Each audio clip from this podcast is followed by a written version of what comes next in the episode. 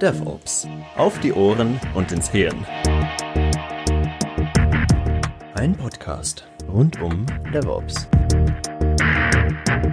Von Luca Ingianni. Und Dirk Söllner. Hallo und herzlich willkommen zu einer neuen Folge des Podcasts DevOps auf die Ohren und ins Hirn. Gestaltet und produziert von Dirk Söllner und Luca Ingiani. Servus, grüß euch. Wir sind DevOps-Trainer und Coaches mit langjähriger Erfahrung und unterstützen dabei, hochperformante IT-Organisationen aufzubauen. DevOps umfasst für uns beide kulturelle, organisatorische und technische Aspekte. Diese diskutieren wir hier im Podcast mit Experten aus der Praxis oder in einer gemeinsamen Folge. Wie zum Beispiel jetzt auch. Eine gemeinsame Folge, Luca und ich. Und unsere geschätzten Zuschauer. Ja, das kommt ja jetzt. Ne? In der letzten genau. Folge hatten wir nämlich gemeinsam, da haben wir es zum ersten Mal gemacht, ähm, dass wir beide nur sprechen zu einem Fachthema. Und mhm. äh, ja, die Rückmeldung, die wir bekommen haben, war gut. Ähm, wir haben ja auch eine Umfrage. Luca, was kannst du zur Umfrage berichten? Äh, ja, also die Umfrage bis jetzt ähm, haben sich noch nicht so viele dahin getraut. Äh, insofern möchte ich euch bloß nochmal ermutigen, schreibt doch ruhig was rein. Wir werden auch wieder in den, in den Shownotes äh, einen Link zu der Umfrage reinhängen, weil je, mhm. na, je mehr wir über euch, liebe Zuhörer, wissen und je besser wir wissen, was euch interessiert, wie wir den Podcast noch besser machen können, desto, naja, desto besser ist das für alle, ne? Mhm. Diese Folge ist natürlich auch was Besonderes. Mhm. Wir haben es ja eben schon gesagt, wir leben, nehmen sie im Livestream auf. Das heißt, jeder, der beim Anhören des Podcasts denkt, boah, komisch, das liegt vielleicht daran, dass wir uns währenddessen auch sehen und auch vielleicht Chatnachrichten kriegen. Ähm, und ja, ich bin mal gespannt, wie das so wird. Also insofern, wir hoffen, dass noch ein paar mehr Gäste mit dazukommen. Wir haben es ja auch ein bisschen verteilt in den sozialen Medien. Und ähm, also für alle die, die ähm, das im Nachgang hören, auch da könnt ihr euch ähm, gerne melden und mitteilen, ob euch das irgendwie gefallen hat, Rückmeldung geben, weil wenn uns das gefällt und euch das gefällt, dann kann man es im Prinzip immer machen. Also, wir haben aus dieser Folge eine Folge, zwei Aufnahmen. Einmal die Tonaufnahme für die Podcast-Folge, die hört ihr jetzt eventuell. Und für die, die live dabei sind, hier das Video, was wir natürlich auch nachher äh, bei YouTube abrufbar haben. Aber ich würde sagen, Luca, jetzt bist du mal dran. Genau, ja. Nämlich, wir haben momentan ein sehr spannendes Buch am Wickel äh, mit dem Namen Team Topologies. Äh, manch einer von euch mag davon schon gehört haben. Es ist wirklich ein wahnsinnig spannendes Buch, weil es, weil es aus meiner Sicht irgendwie ganz viel Klarheit reinbringt und ganz viel Kontext bringt zu Sachen, die, die bestimmt viele von uns irgendwie schon mal so gespürt haben, aber vielleicht noch, noch, noch gar nicht sich so richtig bewusst waren oder noch nicht so richtig verstanden haben, welche Mechanismen dahinter stecken. Für mich ist es ein wahnsinnig spannendes Buch, das ganz grob gesagt eben darum geht, wie man Organisationen aufbaut aus einer Mehrzahl von Teams, wie diese Teams untereinander interagieren, wie, sagen wir mal, die Gesetzmäßigkeiten sind in der Interaktion zwischen diesen Teams im internen wie externen Aufbau dieser Teams und in deren Rollen und vor allen Dingen, das ist auch spannend, in der Entwicklung über die Zeit. Du hast ja mich auf dieses Buch gebracht. Ich weiß, das haben wir in, unserer, in unserem Trello-Aufgabenboard, das ist da schon ein halbes Jahr oder ein Jahr drin gewesen und wir haben immer wieder überlegt, das können wir ja mal ein bisschen irgendwie einbauen. Und irgendwann ging es dann ganz schnell, dass wir das aufgenommen haben. Und insofern mein Dank an dich für dieses tolle Buch. Ich wäre selber nicht drauf gekommen, also ich weiß aktuell noch nicht. Und ich glaube auch, das äh, könnte so ein Buch bei mir werden, was ich so ähnlich gerne empfehle wie äh, Phoenix Project. Also es gibt nicht so viele Bücher, die ich wirklich in jedem, jedem Training empfehle, aber Phoenix Project gehört mit dazu und das Team Topologies könnte, oder ist eigentlich jetzt auch schon so. Also man muss noch sicherlich ein bisschen tiefer einsteigen, aber auf jeden Fall herzlichen Dank für die Empfehlung. Ich habe von dir einen tollen Begriff gehört. Wie lange lag denn das Buch auf deinem Stapel der Schande? Ach Gott. ja, auch viel zu lange. Ähm, wie das immer so ist, es, es, gibt, es gibt so viele tolle Bücher, die man mal lesen möchte und es gibt dann doch so wenig Zeit. Aber dieses Buch, das, das kann man wirklich mit Fug und Recht ganz oben drauflegen und dann auch als erstes wieder runternehmen. Einfach weil da wahnsinnig viel drin steckt. Ich habe jetzt immer noch nicht alles, glaube ich, komplett durchdrungen, was in diesem Buch überhaupt drin ist. Überhaupt, weißt du, das ist eins von diesen ganz lästigen Büchern, die, wenn man sich da alle interessanten Sachen anstreicht, ist hinterher das ganze Buch bunt. Ja. das ist immer, ne, das gibt's auch, dass man sich dann hinterher so fragt, so, warum streiche ich das eigentlich alles, warum streiche ich das eigentlich an? Eigentlich muss ich das ganze Buch mir merken. Und das ist wirklich eins von diesen Büchern. Das ist, das ist wirklich ganz voll mit ganz spannenden Aspekten. Ja. Kann ich dir einen Vierfarb-Kuli empfehlen. Also ich lese das mit einem Vierfarb-Kuli und äh, habe dann verschiedene Farben, die verschiedene Dinge aussagen. Nee, da, da, da zerkratzt mein Display, das geht nicht. das ist der Bildschirm. Ich lese noch haptisch. Okay, also insofern auf dein, dein ähm, ja, weiß nicht, iPad wird das wahrscheinlich können, dass du den Stift in verschiedenen Farben nimmst. Aber egal. Also dann ist es noch bunter. Äh, genau, eben. Das hilft dann auch nichts. Hm. Aber gut, warum ist das Buch denn so gut? Warum, warum gefällt uns das? Äh, wir haben in unserem Training ja ähm, immer so eine Folie drin oder zwei Folien zum Thema Conway's Law, wo wir auf ein bisschen Zusammenhänge zwischen Architektur und Organisation eingehen. Und Conway's Law hatten wir beide ja schon ähm, mal behandelt. Und ähm, für die, die meine LinkedIn-Posts nicht lesen, ich hatte einen Schulungsteilnehmer, der hat sich beschwert. Äh, der hat sich beschwert über Conway's Law, aber hat sich davor quasi über Tuckmans Modell beschwert. Ähm, also erste Folie, Tuckmans Modell irgendwo, Teams von 1977. Und dann meinte der doch tatsächlich, wieso wir denn in diesem Jahr 2020 so ein altes Modell noch nehmen oder haben. Und da habe ich ihm das kurz erklärt, dass es immer noch gut ist, mit allen möglichen Facetten. Und habe gesagt, und nachher kommt noch eins, das ist noch älter. Ja, und dann kam Conway's Law, also 1968 oder 65. Ich habe da so zwei Zahlen gelesen. Aber das ist im Prinzip der, der Kern dieses Buches. Es geht bei dem Buch darum, der Untertitel, Organization, nee, Organizing Business and Technology Teams for Fast Flow. Also es geht darum, dass wir im Prinzip auch wieder Grundprinzipien aus dem Lean Management übernehmen. Das haben wir ja häufig im DevOps, dass wir Ideen und, und Prinzipien aus dem Lean Management übernehmen, nämlich aus der Produktion in die IT. Und ähm, wenn ich so an meine letzten Jahre, Jahrzehnte zurückdenke, so viele Berater haben immer gefordert, dass die IT industrialisiert werden soll. Und das ist auch wieder ein Punkt. Die haben mal wieder Ansätze, die in der Industrie funktionieren und die übertragen wir quasi auf die, auf die IT und das ist eben ein Buch mit dabei. Also das ist ähm, interessant. Also wie gesagt, Team Topologies, Organizing, Business and Technology Teams for Fast Flow. Also es geht darum, die Dinge sollen einfach schnell durchlaufen. Und ich glaube, jeder Kunde wird sich äh, darüber freuen, wenn Dinge schnell durchlaufen. Natürlich muss auch die nötige Qualität kommen. Gut, ja, ich finde, das ist immer, das ist immer der Punkt, weil es, es ist ja leicht zu fordern, etwas muss schnell gehen, aber letzten Endes mhm es, es gibt ja dieses berühmte Dreieck. Ne? Ähm, schnell, gut, billig, wähle bestenfalls zwei. Und ich glaube nicht, dass das stimmt. Also, mhm. das, das ist etwas, was ja auch die, die Forschungen, die, die verschiedenen Leute gemacht haben, die dann auch zu dem Buch Accelerate geführt haben und sowas, haben gezeigt, man, man muss nichts wählen zwischen schnell und gut und, und billig. Oder zumindest nicht teurer. Sondern man kann alles haben. Mhm. Und man sollte alles haben. Also das ist irgendwie immer mein, mein Hauptargument für, für DevOps. Warum, warum sollte ich mir das Leben denn schwerer machen als nötig? No? Ja, richtig. Und meine, jetzt könnten wir über die, den Unterschied zwischen effektiv und Effizienz äh, nochmal uns unterhalten. Wollen wir aber mal sein lassen an der Stelle hier. Wir wollen über das Buch reden. Vielleicht für die, die das Buch noch nicht kennen, das sollten ja häufig, äh, sollten ja viele sein, die den Podcast hier hören. Ähm, bei dem Buch geht es erstmal um den Zweck von Teams. Also welchen Zweck, welches Ziel haben die, haben die Teams? wie baue ich die Teams im Inneren auf, also die Organisation mit den, mit den Teams. Und wir haben eben über schnell gesprochen. Ein ganz wichtiger, also es geht darum, ähm, nicht, das war auch ein, ein, ein Kernpunkt, dass häufig Teams aufgebaut werden, um auf ein Problem zu reagieren. Also da wird schnell reagiert. Und das Buch versucht zum Beispiel auch klarzumachen, dass es eben eigentlich nicht darum geht, schnell ein Problem zu lösen, sondern sich über den gesamten, das, um die gesamte Umgebung Gedanken zu machen. Also nicht schnell irgendwelche Teams bilden, ähm, habe ich gerade wieder aktuell in, in, einem Fall auch, wo, wo im Prinzip das Management schon Teams vorgedacht hat, vorgeschlagen hat und man merkt, sie haben nicht zu Ende gedacht und sie haben das Buch auch noch nicht gelesen. Aber das mal am Rande. Also, es geht um den, den Zweck von Teams, es geht um den inneren Aufbau der Teams und es geht, der, äh, geht darum, wie diese Teams quasi in dem Unternehmensraum aufgebaut sind. Das heißt, wie sollten diese Teams miteinander interagieren? In welcher Beziehung sollten sie miteinander stehen? Das werden wir bestimmt noch her im Detail noch ein bisschen erläutern. Und es geht darum, wie sich diese Organisation im Zeitlauf, im Zeitablauf verändert. Also es gibt da so ein paar äh, Patterns und Anti-Patterns. Das heißt also, vielleicht gibt es auch Organisationsformen, die es für einen kurzen, für einen kurzen Zeitraum sinnvoll sind, die aber dann nur eine Übergangslösung sind. Also das sind so, so quasi als, als Einführung für den groben Inhalt des Buches. Habe ich was vergessen, Luca?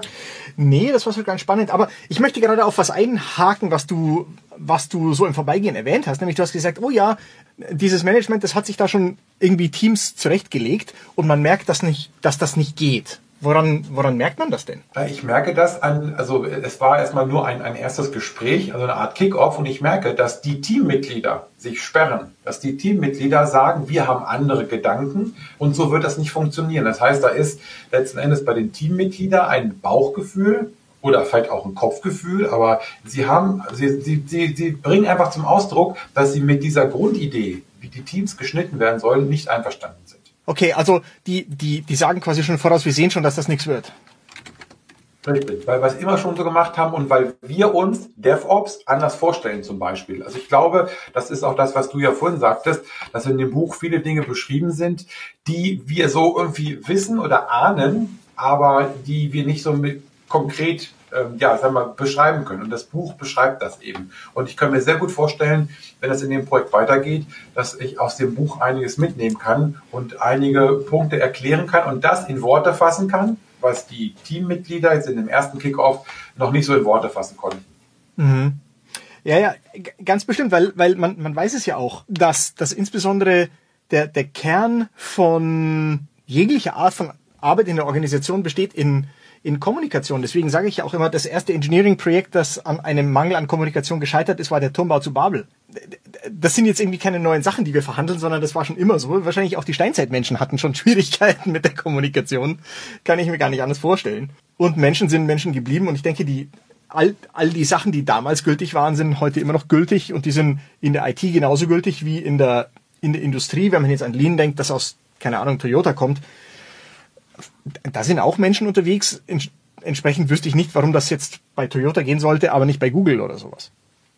Ja, ja gut, Turmbau zu Babel, da wird ja immer äh, vorgeworfen, dass sie unterschiedliche Sprachen gesprochen haben. Aber selbst wenn wir jetzt auf die heutige Zeit gucken, dass wir alle Deutsch sprechen, also uns alle zumindest verbal verstehen oder alle mit Englisch reden, trotzdem reden wir aneinander vorbei. Und das ist ja auch ein Punkt, der da raus, äh, rauskommt.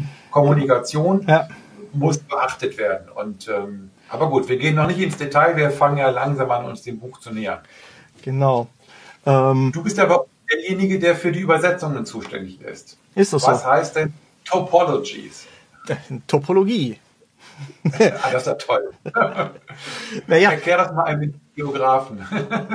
genau, also, also wirklich die, die, die Gestalt von etwas, die Form von etwas. Man kann es ja geografisch deuten, man kann es auch mathematisch deuten. Also grundsätzlich, es geht darum, welche Form nimmt etwas an und daraus erschließt sich natürlich auch, wie, wie, wie verhält es sich zu sich selbst, aber wie verhält es sich vielleicht auch zu anderen Dingen. Mhm. Und insofern stimmt das natürlich, was du eingangs gesagt hast, wenn man, wenn man Teams zuschneidet, ohne sich zu überlegen, ne, wie die alle zusammenpassen, naja, dann, dann wird's halt klemmen.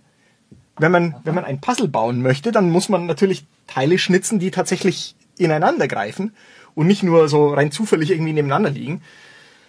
Aber in der Praxis ist das ja etwas, was ja trotzdem häufig passiert. Also zumindest ist das meine Beobachtung. Dass zu wenig darüber nachgedacht wird, in welcher Weise Teams dann auch tatsächlich miteinander interagieren würden, äh, müssen. Ja, man sagt, ja, hier, wir haben jetzt irgendwie zwei Teams, die haben wir jetzt irgendwie definiert.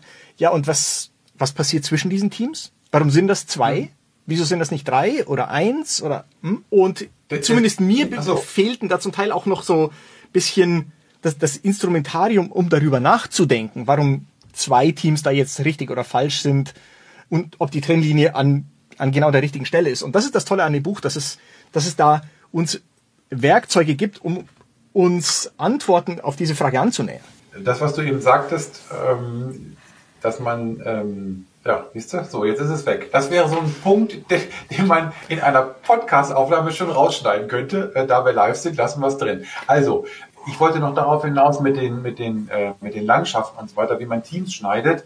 Das ist ja genau der, der Punkt, dass ich, ähm, wie du auch finde, in diesem Buch gibt es sehr schöne Hinweise, wie man es schneiden sollte. Man kriegt ein Verständnis dafür. Und der Untertitel, habe ich ja vorhin gesagt, der Untertitel ist das, was mir so gefällt, dass man Fast Flow hinbekommt. Und das könnte auch ein Grund sein, dass die Personen, die die Teams jetzt zusammensetzen, gar nicht auf diese Zielsetzung achten. Das heißt, die gucken, welche Menschen sie da haben und wie die jetzigen Silos oder Abteilungen geschnitten sind, machen sich aber keine Gedanken, was man mal grundsätzlich das mal verändern sollte. Auch deswegen ja vorhin der Hinweis, es geht nicht darum, oder das Buch empfiehlt, eigentlich nicht schnell reaktiv Teams zusammenzusetzen, sondern sich wirklich Gedanken zu machen ähm, und das eben anhand des oder mit der Basis des Buches die Teams anders zusammenzusetzen als reaktiv auf irgendeine Fragestellung, weil wenn sich die Fragestellung ändert, wenn sich das Problem ändert, muss hier wieder neue Teams bauen. Und das wird ja im Buch versucht zu erklären, dass man das nicht machen sollte. Ja, entweder die Teams ändern sich oder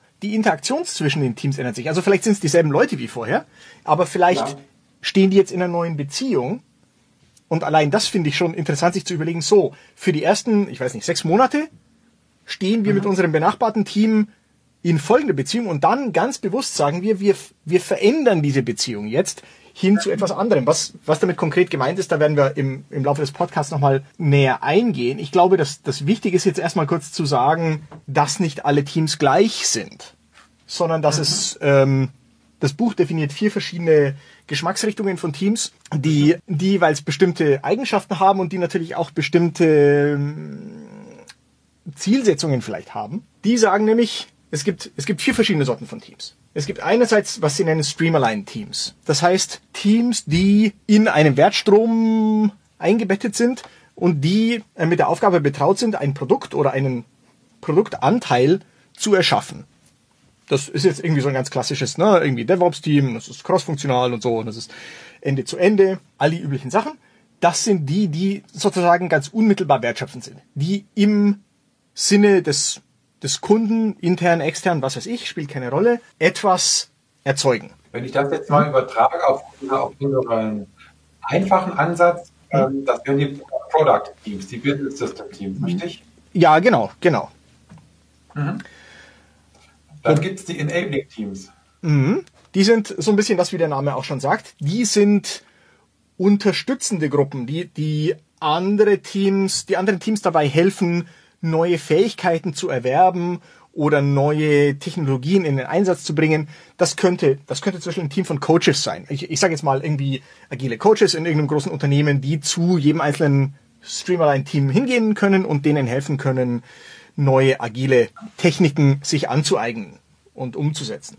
Oder es könnte auch ein, ein technisch basiertes Team sein, das da sagt, pass mal auf, wir helfen euch dabei, Testautomatisierung umzusetzen. Wir helfen euch beim Aufbauen, wir beraten euch, wir gehen vielleicht gemeinsam die ersten Schritte, aber, und das ist das Wichtige bei dem Enabling-Team, irgendwann sind die wieder weg. Mhm. Die sind, die, ja, wie, wie ein Coach oder sowas, die begleiten für eine gewisse Zeit, um dem Streamerline-Team oder, oder wie auch immer, dem, dem Kundenteam nächstes Mal dabei zu helfen, neue Fähigkeiten, neues Wissen und so weiter sich anzueignen. Und dann gehört das denen.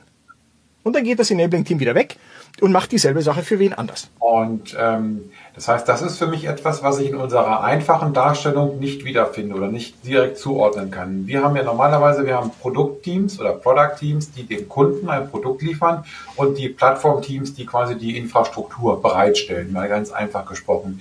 Ähm, diese Enabling-Teams sind neu für mich an der Stelle. Ja, wobei das ist, das ist ganz spannend, weil es ist etwas, ich weiß nicht, wie dir das geht, Dirk, aber, aber wenn ich bei, bei unserer typischen Conway-Folie bin, dann komme ich da quasi unter einer Dreiviertelstunde nie wieder weg von der Folie. Weil das zu so viel Gesprächsbedarf führt bei den Teilnehmern erfahrungsgemäß und dass denen so wichtig ist und, und, ähm, und auch so viele Gedanken freisetzt. Insofern sieht man, glaube ich, auch auf, auf was für fruchtbaren Boden dieses Buch fällt. Und ganz häufig kommt dann ja auch die Frage auf, hier, was mache ich denn mit so Leuten wie, ich weiß auch nicht, wie einem Datenbanker, der irgendwie überall gebraucht wird oder sowas.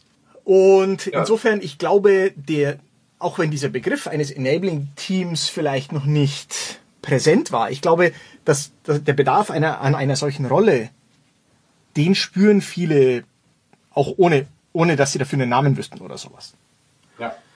Also ich glaube auch, wir kommen zu den beiden anderen Teams noch, aber mhm. ich glaube, dass das eben auch, dass wir unterstreicht, was du vorhin gesagt hast. Das ist jetzt in Worte mal gefasst worden, es ist beschrieben worden, was wir quasi spüren. Und wenn ich jetzt den Datenbanker nehme, ich komme dann immer mit meinem Witz, dass ich natürlich, wenn ich zehn Teams habe und nur fünf Datenbanker, dass das eine ziemlich äh, blutige Angelegenheit wäre, wenn ich die aufteile. Ja, es geht ja gar nicht. Ähm, dann sage ich also ja, dann müssen die eben in das, in das Plattformteam und müssen ihr Wissen quasi abgeben, damit das Wissen in den Produktteams ist.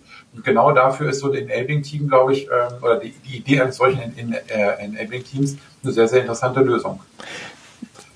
Im Einzelfall. Die, das Spannende ist ja dann immer, was macht man mit so einer Datenbank ja wirklich? Denn man könnte ja auch einen anderen Weg wählen. Man könnte ja auch die dritte Art eines solchen Teams anwenden. Man könnte sagen, die ganzen Datenbanker, die stecken wir in ein Plattformteam und die bauen für uns eine Datenbank-Plattform. Mhm. Die stellen uns eine Infrastruktur bereit, die von allen Streamerline-Teams genutzt werden kann. Da muss man bloß wahnsinnig aufpassen, weil es ist, ist es wäre natürlich verlockend, da in das alte Denkmuster zurückzufallen, zu sagen, ich habe jetzt eine Datenbankabteilung und die macht irgendwie halt so Datenbankkram. Aber so ist es nicht gedacht, sondern ein solches Plattformteam, das erstellt auch ein Produkt. Aber natürlich ein Produkt, das nicht unmittelbar dem Endkunden zur Verfügung gestellt wird, sondern ein Produkt für die Stream-Align-Teams. Das heißt, da müsste dann ein Datenbankprodukt daraus werden, das die nutzen können. Und zwar auf, auf bestimmte Weisen, über die wir dann, glaube ich, als nächstes sprechen wollen. Ich, ich spare jetzt mal ganz, ganz bewusst aus, woran man festmachen kann, ob man jetzt eher in Richtung eines Enabling-Teams gehen sollte, wenn man das zum Beispiel an unsere Datenbank denkt, oder ob man in Richtung eines Plattform-Teams gehen sollte. Weil jetzt einfach nur so äh, wäre mir das noch nicht klar. Ist das, ne, ist das jetzt ein Enabling-Team von Datenbankberatern, nenne ich es mal, die auftauchen und mir ein halbes Jahr lang was erklären über Datenbanken und dann wieder fort sind? Oder ist das ein Plattform-Team, die irgendwie fortwährend ihre Datenbank Magie vollbringen und ich nutze irgendwie deren Dienstleistung. It's Magic. Genau. Und es gibt ja dann, wo wir gerade bei Magic sind, es gibt ja noch die vierte Sorte von Team, über die wir noch gar nicht gesprochen haben, nämlich diese sogenannten Complicated Subsystem Teams. Cooler Name. Ja, gell. Die sind im weiteren Sinne sowas ähnliches wie ein Plattformteam. Mhm. Die sind nämlich damit betraut, sich um besonders verzwickte Sachen zu kümmern. Ich sage jetzt mal, ähm, irgendwie ein Team, das eine, eine künstliche Intelligenz irgendwie bereitstellt oder sowas, die dann natürlich von den Stream-Align-Teams benutzt, konsumiert, betrieben wird, aber wo das Thema, die Materie als solche so es dermaßen in sich hat, dass man dafür einfach wirklich einen Haufen von Fachleuten braucht, irgendwie hier, ich weiß ja auch nicht, gestandene Doktoren der Mathematik oder sowas, die dieses eine verzwickte Subsystem irgendwie ähm, na, die Fuhre in der Kurve halten. Insofern ist es so ein bisschen angelehnt vielleicht an ein Plattformteam, aber es ist was anderes, weil so eine Plattform ist vergleichsweise, ich sage mal, harmlos, ist vielleicht auch ein bisschen breiter, während dieses komplizierte Subsystem, das wird vielleicht wirklich nur von einem einzigen Stream-Allein-Team wirklich verwendet, aber die Materie ist so teuflisch, dass es sich lohnt, das wirklich auszulagern, so dass sich jeder auf seinen eigenen Kram konzentrieren kann auf seinen eigenen Kram konzentrieren. Also das mhm. ist ja wirklich ein ganz wichtiges ähm, Argument oder eine ganz wichtige ähm, Erkenntnis, die in dem Buch rüberkommt, dass man letzten Endes die Teams so schneiden sollte, Stichwort Conway's Law, dass sie sich auf ihren Kram konzentrieren können. Also versuchen, möglichst wenig Interaktion zu anderen Teams zu haben, weil das eben nicht diesen Fast Flow unterstützt. Ja, aber das, das leuchtet mir jetzt a priori noch nicht ein, weil wir sagen doch, Kommunikation sei gut. Wieso ist die denn jetzt plötzlich nicht mehr gut? Im Team, nicht außerhalb des Teams. Ganz wichtig. Im Team die Kommunikation, aber nach außen hin, also äh, äh, Kommunikation im Sinne von Abhängigkeiten klären, Arbeitsweitergabe klären, ähm, das sollte man minimieren. Das ist zumindest meine mindestens eine Erkenntnis, die ich aus dem Buch gezogen habe. Hm. Das, das ist nämlich, das ist nämlich der Kern der Sache. Und damit sind wir auch bei dem, brauche ich ein Enabling-Team oder ein Plattform-Team beispielsweise. Nämlich, Teamorganisation verfolgt zentral drei verschiedene Ziele. Einerseits Flow, sprich schnell von der Idee zur Umsetzung kommen. Und zwar zur wirklichen Umsetzung im Sinne von befindet sich im produktiven Einsatz vor der Nase des Kunden.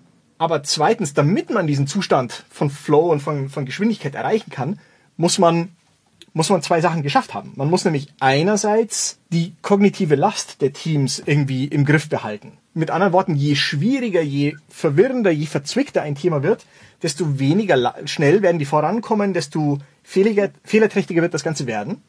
Äh, insofern, es, es geht darum, Teams so zu schneiden, dass möglichst viel von, von ihrer, ich sag mal, gedanklichen Energie darauf verwendet werden kann, Probleme oder neue, neuen Nutzen für den Kunden zu schaffen und nicht herauszufinden, mit welcher Abteilung sie sich jetzt in Verbindung setzen müssen, um was hinzubringen oder rauskriegen müssen, wie man irgendwie eine API verwendet von irgendeinem Produkt oder sowas.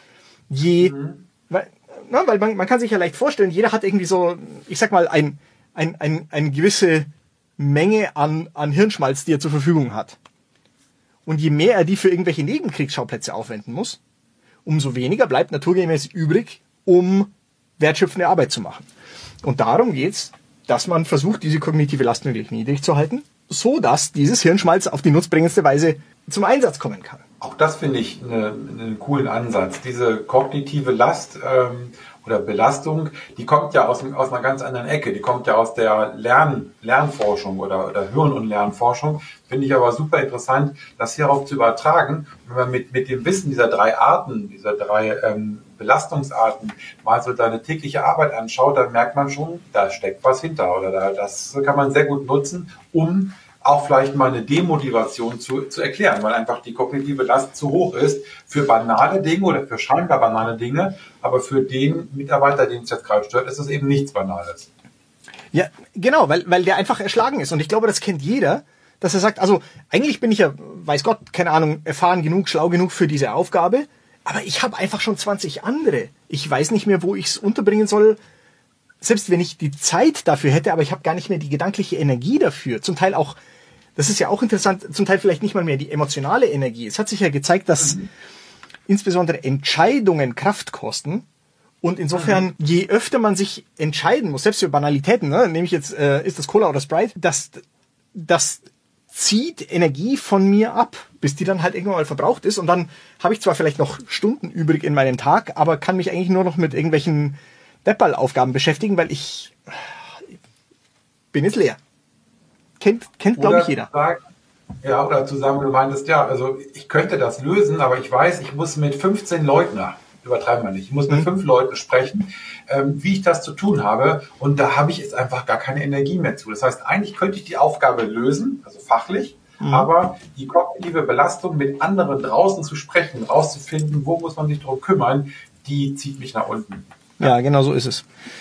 Ähm, und insofern. Du hast von drei gesprochen. Genau. Und das dritte hast du jetzt, hast du jetzt implizit schon erwähnt, nämlich der dritte Aspekt ist Autonomie. Sprich, ich sollte möglichst wenige Abhängigkeit nach außen haben. Ich sollte meine Aufgabe erfüllen können zu meinen eigenen Bedingungen, in meinem eigenen Rhythmus, mit meiner eigenen Geschwindigkeit, ohne dass ich zeitraubende Abstimmung brauche, ohne dass ich jemanden um Erlaubnis fragen muss, ohne dass ich jemanden um Mithilfe fragen muss. Denn das kennt jeder, all diese Prozesse bremsen einfach, sind einfach eine, eine Hürde. Und wenn ich, wenn ich es schaffe, diese Hürden rauszunehmen, naja, dann bin ich natürlich umso viel schneller, dann kann ich umso viel, umso besser in meinen Flow reinkommen. Und jetzt sind wir, glaube ich, genau bei dem, bei dem Punkt, den ich vorher ansprach. Enabling Teams versus Plattform Teams. Der Unterschied ist genau, wie kann ich das Kundenteam, sprich das Streamerline-Team oder sowas, am besten zu mehr Autonomie führen. Indem mhm. ich ihnen neue Techniken zur Verfügung stelle, indem ich ihnen helfe, neues Wissen anzueignen, neue Methoden anzuwenden, was auch immer. Oder indem ich diese, diese ganzen Komplexitäten vor ihnen verberge und ihnen nur eine einfach zu kommunizierende Schnittstelle zur Verfügung, äh, konsumierende Schnittstelle zur Verfügung stelle. Sprich eine Plattform. Ja. Daran entscheidet sich's. Äh, wenn ich jetzt mal schaue, wir haben ja schon, ähm, ja, was ich, halbe Stunde hier diskutiert, knapp eine halbe Stunde, das war schon relativ viel. Also bis hierher können wir mal festhalten, wir haben eine, äh, das Ziel des Buches ist klarzustellen, wie eine Organisation aus Teams dieser vier Arten aufbauen kann. Also Streamline Teams, Enabling Teams, Complicated Subsystem Teams und Plattform Teams. Und das Ziel dabei ist, dass diese drei, äh, Quatsch, diese drei, diese vier möglichen Arten von Teams so zusammenarbeiten, dass ich die drei genannten Ziele, Flow, Minimierung oder Management der kognitiven Belastung und Autonomie, dass ich die möglichst gut erreiche. Richtig? Genau. Super. So, jetzt reden wir über Organisationen und über Menschen. Und äh, Conway's Law äh, erzählt ja auch irgendwas von Architektur. Das heißt, wie hängt Architektur mit Conway's Law zusammen? Oder sagt das Buch da gar nichts zu? Ja, dieses, dieses ganze Buch ist quasi eine, eine Anwendung von Conway's Law. Nochmal zur Erinnerung, was, was sagt Conway's Law? Conway's Law sagt, die Struktur einer Organisation wird sich immer abbilden in der Struktur der Produkte, die sie hervorbringt oder der Architektur, die sie, die sie hervorbringt. Und jetzt sind wir natürlich genau mittendrin, weil das bedeutet jetzt, so wie ich meine Teams zuschneide und so wie die Kommunikationsflüsse zwischen meinen Teams sind, genauso wird dann auch mein Produkt zugeschnitten sein. So werden auch die Informationsflüsse innerhalb des, des Produkts sein. Und ich glaube auch, dass wiederum das eine Sache ist, die, die jeder der geschätzten Hörerinnen und Hörer aus eigener Erfahrung kennt, vielleicht nicht explizit, aber auf jeden Fall irgendwie so intuitiv hat das jeder schon mal erfahren. Dass Systemgrenzen auch immer genau dort verlaufen, wo Teamgrenzen verlaufen oder umgekehrt. Und insofern ist äh, Team Topologies, da steht zwar das Wort Team drin, aber es ist natürlich auch ein Architekturbuch. Notgedrungen. Kann gar nicht anders sein. Ich, ich werde gleich mal schauen, aber ich habe da so ein tolles Zitat in dem Buch drin. Da mhm. genau der Punkt, wie hängt das zusammen? Wie hängt ähm, Architektur mit Organisationen zusammen? Mhm. Ähm, vielleicht gleich noch, wenn ich baue wir das demnächst nochmal ein. Mhm. Ähm, aber insofern, ähm, wenn ich es richtig verstanden habe, geht es darum, oder mein Verständnis ist, dass Team Topologies mit Monolithen ähm, nicht so sehr äh, freundlich ist. Ja, das, das, das stimmt. Das fand ich ganz lustig. Die haben in diesem Buch ein komplettes Kapitel oder Unterkapitel einfach nur dem, dem Sturm auf den Monolithen gewidmet. Und zwar in, in vielfältiger Form. Das ist das Interessante daran. Die haben das eben nicht nur bezogen auf Software oder auf Produkte und auf deren Architektur, sondern auch auf die Art der Zusammenarbeit oder auf die Art, wie Menschen physisch angeordnet sind. Sprich, wo sitzen die denn? Wie sitzen die denn? Ist das jetzt irgendwie, keine Ahnung, ein, ein Großraumbüro oder sind es viele kleine? Das, und deren Argument ist, das wird sich niederschlagen in den Kommunikationsstrukturen und somit unweigerlich auch im Produkt. Es ist, das ist, das, das glaube ich, kann einen echt wahnsinnig machen. Diese Sachen sind alle miteinander irgendwie verquirlt. Ich habe das Conway's Law habe ich noch kürzer formuliert, nämlich mhm. wenn Unternehmen kompliziert, dann Software kompliziert. Ähm, und das spielt ja da im Prinzip komplett mit rein. Also wenn, ja. wenn allein schon die, das Arbeitsumfeld kompliziert ist, dann wird sich, die Menschen werden ihre Wege finden und die werden sich nicht mehr auf die schwierigen Wege begeben. Sie werden die einfachen Wege nehmen. Ne? Mhm. Also wenn ich richtig verstanden habe, hast du das Verständnis, dass das Buch versucht, diese Monolithen aufzubrechen, ähm, da, da etwas zu erklären? Gibt es da ein paar, ein paar Beispiele, die du da sagen könntest? Wie versucht das Buch genau das zu erreichen? Wie man diese Monolithen aufbricht? Naja, in erster Linie muss man anerkennen, dass irgendwo tatsächlich ein Monolith ist. Und wodurch ist denn ein Monolith definiert? Einfach dadurch, dass da verschiedene Sachen miteinander verknüpft sind, die nicht miteinander verknüpft sein sollten. Äh, dass Abhängigkeiten bestehen einfach nur, die sich aus der die sich nicht aus der Natur der Sache ergeben, sondern die sich aus der Architektur ergeben, wenn man so will, zufällig. Und das Buch geht dann auf, auf verschiedene ähm, bekannte Architekturmuster ein, die man, die man verwenden könnte, um, um eine Systemarchitektur zu bauen, die einer Monolithisierung entgegenwirkt. Zum Beispiel Domain-Driven Design, solche Dinge. Was auch sehr wichtig ist, weil, weil wir alle wissen, dass so ein Monolith, der ergibt sich mehr oder weniger von alleine. Selbst wenn ich anfange mit einem, mit einem schön irgendwie verteilten System, dann im Laufe der Zeit fossilisiert das immer mehr, wird immer mehr, ne, wächst irgendwie immer mehr zusammen, wird immer ver, ver, verknäulter und ver, verwirrter und, und starrer. Es sei denn, ich arbeite aktiv dagegen. Und ähm, das ist ja auch etwas, was das Buch sagt. Solche solche Tendenzen der Monolithisierung, die kann man, kann man nicht nur im Produkt selber sehen, sondern die kann man auch in den Teaminteraktionen entdecken. Mhm. Wenn ich zum Beispiel merke, dass immer wenn ich in meinem Team irgendwas ändern möchte, an meiner Komponente, dann muss ich irgendwie notgedrungen immer zum Nachbarteam gehen und die um Mitarbeit bitten. Wozu die natürlich gerne bereit sind, das sind ja nette Leute und so. Aber das ist ein Signal. Das ist ein sehr wichtiges Signal, das mir zeigt, mhm. hier ist jetzt eine Abhängigkeit entstanden. Und da muss man sich die Frage stellen, ist diese, ist diese Abhängig Abhängigkeit notwendig, aus der Sache heraus gegeben? Oder hat die sich mehr so eingeschlichen und in dem Fall muss ich dagegen wirken, und zwar natürlich auf der Produktebene, aber auch auf der Teamebene. Da muss ich überlegen, genau, stehen diese Teams noch in der richtigen Beziehung zueinander oder muss ich ganz aktiv die Beziehung dieser Teams anpassen, um wieder einen entkoppelten Zustand zu erreichen? Und in dem Zusammenhang ähm, habe ich auch ein neues Wort gelernt, mhm. ähm, abgeleitet aus dem Minimum Viable Product. die thinnest viable platform. Also finde ich interessant, wie aus der Grundidee vom, vom, von einem MVP sich verschiedenste äh, Ableger bilden. Ich habe auch an anderer Stelle noch andere Ableger, ähm, darum, wie man MVP noch ein bisschen ausdehnen kann. Ähm, wie verstehst du die thinnest viable platform? Die thinnest viable platform, naja, die, die geht zurück auf etwas, was, was auch für einen, für einen Ingenieur in dem Sinne nichts Neues ist. Ich, ich mag da immer sehr gerne den Spruch von Antoine de Saint-Exupéry, der ja auch ähm, immerhin ein, ein ausgebildeter Ingenieur war. Und er hat gesagt, ein Ingenieur weiß, dass er Perfektion erreicht hat, nicht wenn es nichts mehr hinzuzufügen gibt, sondern wenn es nichts mehr hinwegzunehmen gibt. Das ist also der Punkt. Die Thinnest Viable Plattform ist das Dümmste, was du dir ausdenken kannst, was seinen Zweck erfüllt. Das sagt man den Ingenieuren. Ja? Denkt euch mal was Dummes aus. wir, wir denken uns die beste dumme Sache aus, die du je gesehen hast. Ja.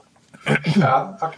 Und, und das, das ist eben ganz wichtig, weil, weil eine einfache Sache, ne, was nicht da ist, kann nicht kaputt gehen. Und mhm. was wir nicht gebaut haben, darüber müssen wir auch nicht reden. Das sorgt quasi automatisch für eine Zunahme der Autonomie, für einen Wegfall von kognitiver Last, bis zu einem gewissen Punkt, wo man dann wieder sagen muss, in seiner Einfachheit macht's mir jetzt Schwierigkeiten, wird's jetzt verzwickt und dann ist der Punkt gekommen, wo man wieder was dazu häkeln muss. Ne? Ein, so einfach wie möglich, aber nicht einfacher. Ich gucke so ein bisschen auf die Zeit mhm. und ähm, ein, wir können ja mal, mal schauen, wie weit wir schon gekommen sind. Können wir mal kurz abhaken und dann entscheiden wir vielleicht auch, ob wir daraus noch eine weitere Folge machen. Es gibt so zum Schluss des Buches hin so eine, Buches hin so eine schöne Aufzählung, was wirklich wichtig ist. Und der erste Punkt von den sieben ist, dass es vier, die vier grundlegenden Topologien gibt. Würdest du da zustimmen, dass wir das haben wir, haben wir erledigt gerade, genau, oder? Haben wir genannt. Dran. Der Zusammenarbeitsmodus der Teams. Haben, ja, wir, haben wir noch gar nicht gesprochen. Da haben wir noch gar nichts ah, dazu gesagt. Ah, da fehlt was. Ähm, Schnittstellen der Teams. Die ergeben sich aus der Zusammenarbeit, haben wir auch noch nicht drüber geredet. Okay. Conway's Law wir einen Haken dran machen, oder? Ja. Es sei denn, es gibt einen Zuhörer, der sagt, ähm, er hätte gerne noch mal ein bisschen was gewusst, aber mhm. wir machen für uns erstmal einen Haken dran. Ähm, das Thema Organisationsgefühl, also wie, wie fühlt sich in der Organisation an? Haben wir dazu schon genug gesagt? Äh, wir haben was gesagt, aber ich glaube, es gibt noch mehr darüber zu sagen. Das sind all diese Sachen, dass, dass man zuhören soll, wenn die Organisation zu einem spricht. Wenn Kommunikation stattfindet, von der man sich fragt, warum die stattfinden muss oder sowas. Team first. Ja, darüber haben wir irgendwie noch gar nicht so richtig geredet, ne? Sondern Teams ja. haben wir jetzt bisher immer nur so als, äh, als Verschiebemasse so angesehen. Die gibt's halt ja. irgendwie und die haben verschiedene Ausrichtungen, aber sonst so richtig first waren die bisher noch nicht, ne?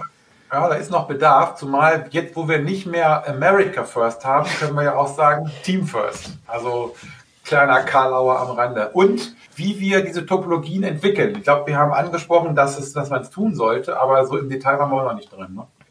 Ja, das, das, das finde ich ist auch ein wahnsinnig spannendes Thema, weil so ein Org-Chart ja schon voraussetzt, dass das irgendwie statisch ist. Mhm. Und Team Topology sagt, ganz so einfach ist das gar nicht. Mhm. sondern es kann durchaus sein, dass die Beziehung von Teams untereinander sich im Laufe der Zeit wandelt. Insbesondere, das hängt dann wieder mit den Zusammenarbeitsmodi zusammen, dass die vielleicht anfangen mit einem sehr engen, mit einer sehr engen Zusammenarbeit und mit dem expliziten Ziel, sich dann aber auch hinterher wieder auseinander zu dividieren und sich zu entkoppeln, mehr Autonomie zu erreichen, für beide Seiten die kognitive Last zu verringern. Also, das ist noch ein spannendes Thema, über das wir noch, glaube ich, mit größerer Ausführlichkeit sprechen können. Also länger als nur ein paar Minuten. Mhm. Also insofern, wir haben noch ein paar ähm, To-Dos hier für, für die Themen, um darauf einzugehen. Ähm, ich würde sagen, wir machen noch eine weitere Folge. Ich glaube auch. Es ist so ein spannendes Thema. Ja. Also ich kann auch den ganzen Tag drüber reden. Das nur so zur Warnung. ja. Könnte sein, dass dann irgendwelche Leute dann irgendwann nicht mehr zuhören, weil äh, ein ganzer Tag ist dann schon ganz schön viel. Aber ähm, vielleicht machen wir ja auch eine Schulung daraus. Äh, wenn ich das so richtig mitbekommen habe, bist du gerade dabei, da was zu überlegen. Also ja, nicht, nicht nur vielleicht, sondern ganz konkret. Diese Woche ist irgendwie eine Woche der Experimente. Wir machen unseren ersten Livestream und momentan mache ich auch ein anderes spannendes Experiment. Ich werde innerhalb von 48 Stunden einen Workshop entwickeln zu genau diesem Thema, zu genau diesen mhm. Fragestellungen der, der Teamorganisation, der Teamzusammenarbeit. Ähm, das heißt, Morgen Abend soll der vom Prinzip her fertig sein, so ist der Plan. Insofern, wer, wer das Thema tatsächlich noch mehr vertiefen möchte und ähm, geführt sich dem annähern möchte und das vor allen Dingen für seine eigene Situation durchdenken möchte, für den werde ich mit Erscheinen dieses Podcasts ein spannendes Angebot haben. Die Idee ist, dass das ein, ein vierwöchiger Workshop wird. Wir treffen uns jede Woche, besprechen verschiedene Sachen und jeder nimmt dann all diese Erkenntnisse wieder mit zurück in sein Unternehmen und kann dann da das mal auf sich wirken lassen und die Woche später sprechen wir nochmal drüber, was denn da jetzt für neue Erkenntnisse gekommen sind. Das wird, glaube ich, eine ganz tolle Sache. So, jetzt sehe ich unsere ersten Chat-Meldungen. mhm. Aber ich glaube, glaub, da, lieber Felix, da steckt so viel drin, das kriegen wir jetzt zeitlich nicht mehr runter. Oder was meinst du, äh, Luca? Weiß nicht, was steht denn da? Am Beispiel der Datenbank, Leute von vorhin, die stellen ein Produkt bereit. Und ein typischer Interaction Mode ist dann X as a Service. Genau. Ja, das, das führt ja auch schon viel weiter. Felix hat ein bisschen geschummelt, der hat das Buch schon gelesen. Ähm, ist also unschwer zu sehen. Ja, weißt du, wie wir das machen? Wir nehmen, wir nehmen diese Sachen mit und reden da in der nächsten Folge des Podcasts drüber. Jawohl, nächste oder, oder übernächste, weil wir haben für die nächste Folge ja schon ein anderes altes Thema geplant. Ich habe vorhin Ja. Tuckman und Teams Die nächste Folge, die sich mit diesem Buch befasst. So. Und vielleicht, äh, vielleicht macht ja auch Felix mit. Ja, dann eben. genau. Schauen wir mal. gut. Also, wenn ich jetzt mal gucke, wie gesagt, wir sind jetzt so ungefähr bei den geplanten 45 Minuten. Ich bin gespannt, wie das ankommt. Also Ja, ich bin auch. Mhm. gespannt auf die Kommentare. Wie sagt man so schön? Schreibt die Kommentare hier runter unter das Video. Ähm, wenn euch da was gefallen hat oder auch nicht gefallen hat. Mhm. Natürlich die, die Luca und mich kennen, die können natürlich direkt auch die Kommentare zurückgeben, wie euch das gefallen hat. Die, die uns Ja, nicht kennen, die sollen bitte schon auch mit uns reden. Das finde ich immer ganz toll, wenn Leute, wenn Leute mit mir in, ins Gespräch kommen. Ihr merkt ja, ich rede gerne. Äh, scheut euch nicht. Das, das wollte ich gerade sagen. Die, die uns noch nicht kennen, die sollen sich gerne bei dir oder bei mir melden Mhm. und einfach sagen, hey, hat mir gefallen, hat mir nicht gefallen, habe ich verstanden, habe ich nicht verstanden. Vielleicht melden sich auch wirklich welche, die dein ähm, Workshop oder Seminarangebot eben nehmen wollen. Und wir machen, wir machen weiter. Und ähm, dann bin ich mal gespannt, wie es wird, ob wir das zukünftig immer machen. Wer weiß, ob wir daraus nicht äh, quasi wirklich einen festen Termin machen, einmal im Monat Live-Aufnahme. Mal gucken. Also ich fand es interessant. Es war mal ein ganz anderes Gefühl. Es entfällt jetzt die Arbeit des Podcasts schneiden. Und da muss ich mal gucken, wie, wie mir das Ergebnis gefällt an der Stelle. Ähm, schauen wir mal. Gut, also ich wäre durch, Luca. Genau. Nee, ich fand das toll. Vielen Dank, dass du da warst, Dirk. Ähm, vielen Dank auch allen sonst, die da waren. Ähm, ein paar Zuschauer gibt's. Ich sehe die Statistiken. Ihr könnt euch nicht verstecken vor mir. Ähm, Felix hat ja sogar seinen Senf dazu gegeben. Also, vielen Dank fürs Zuhören, vielen Dank fürs Dabeisein, vielen Dank fürs Mitmachen und auf bald. Auf bald. Bis zum nächsten Mal. Ciao.